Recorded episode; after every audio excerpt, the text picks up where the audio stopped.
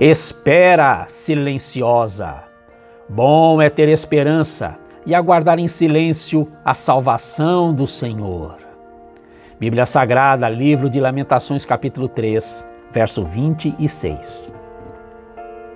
Essas palavras de Deus são verdadeiros tranquilizantes quando queremos gritar as nossas dores e as nossas emoções. Quando criança, quem já não brincou de jogo do silêncio? Sentar em roda e ficar em silêncio, com seu corpo completamente imóvel, é quase impossível para as crianças. O silêncio parece não ter o seu valor. Contudo, ele tem, sim, inestimável valor, principalmente quando o silêncio ocorre diante de Deus em relação a situações que não entendemos ou a planos dele para nós que se mostram complexos demais.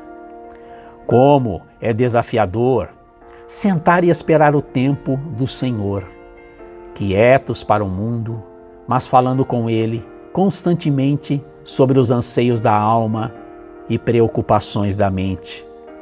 Afinal de contas, Deus é o principal ouvido que deve escutar nossos segredos.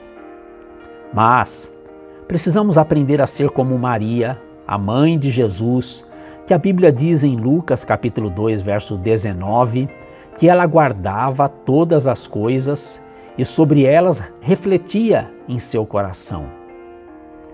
Refletia em seu coração. Não no Twitter, Instagram, Facebook, com a melhor amiga, não com todo mundo, sua alma e Deus. Em Salmos 46:10, lemos o que o nosso Pai celestial nos diz: Aquietem-se e saibam que eu sou Deus. Foi a missionária e escritora Elizabeth Elliot quem disse: Esperar silenciosamente é a coisa mais difícil de todas.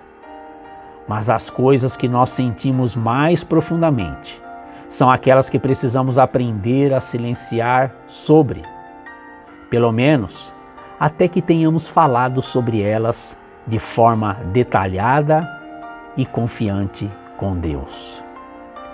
Em silêncio. Deus te encontrará no seu silêncio e ajudará você. Confie a sua vida a Ele, espere nele e Ele tudo fará.